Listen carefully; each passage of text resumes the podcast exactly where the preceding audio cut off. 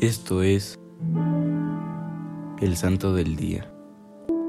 Hoy conoceremos la historia de San Pedro Claver.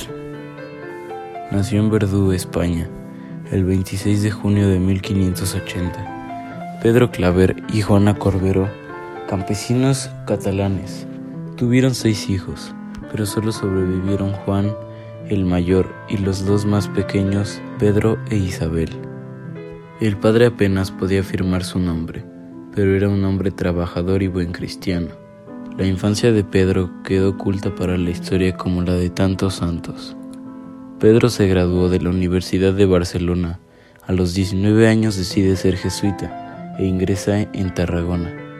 Mientras estudiaba filosofía en Mallorca en 1605, se encuentra con San Alonso Rodríguez, portero del colegio.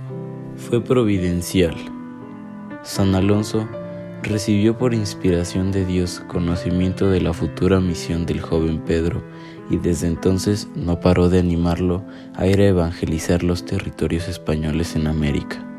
Pedro creyó en esta inspiración y con gran fe y el beneplácito de sus superiores se embarcó hacia la Nueva Granada en 1610. Debía estudiar su teología en Santa Fe de Bogotá. Allí estuvo unos dos años uno en Tunja y luego es enviado a Cartagena, en lo que hoy es la costa de Colombia.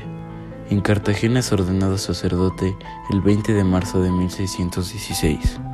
Al llegar a América, Pedro encontró la terrible injusticia de la esclavitud institucionalizada, que había comenzado ya desde el segundo viaje de Colón, el 12 de enero de 1510, cuando el rey mandó a emplear negros como esclavos se trata de una tragedia que envolvió a unos 14 millones de infelices seres humanos.